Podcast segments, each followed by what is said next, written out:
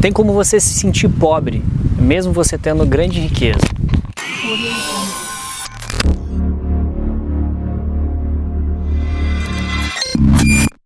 É possível você se sentir sozinho, ainda que rodeado de gente. Tem como você se sentir um fracasso, mesmo se toda a sociedade te entender numa posição de sucesso.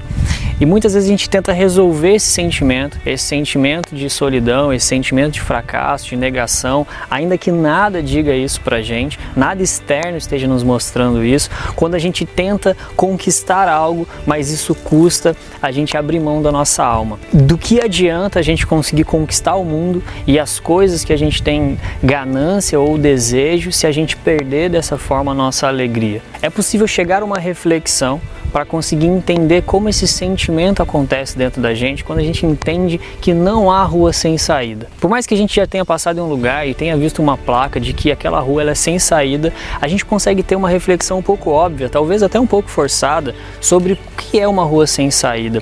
Normalmente as ruas sem saídas, elas querem dizer ruas que você não consegue passar com o seu carro, com o seu meio de transporte, mas muitas delas é possível passar por aquilo, seja a pé, seja um rio que passa por ali, seja um mato, seja uma dificuldade, seja algum monte. Então é possível passar por aquela rua, mas não no meio de transporte que você está. O que eu quero trazer com essa reflexão, um pouco óbvia ou talvez um pouco confusa, é que para você conseguir sair desse sentimento não significa coisas que você tem que adquirir, ambientes que você tem que conquistar ou coisas que você tem que fazer ou ter mas sim coisas que você tem que abrir mão. Às vezes, para conseguir sair dessa rua sem saída, você tem que abrir mão daquilo que tem te transportado até aquele momento. Às vezes, você tem coisas que você tem que desistir. Às vezes, esse sentimento de solidão, ainda que rodeado de pessoas, tem a ver com as pessoas que estão rodeando aquele ambiente. Tem a ver com as coisas que você precisou sacrificar para conquistar o estilo de vida que você tem, ou então coisas que você precisou fazer que não tinha a ver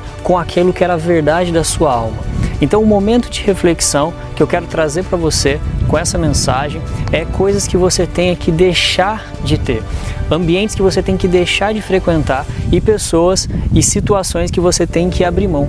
Talvez seja ali em que a sua alma esteja comprada, em que a sua alma esteja presa. Talvez a alegria não foi, não sumiu da sua vida por algo que você deixou de ter, mas por algo que você começou a ter.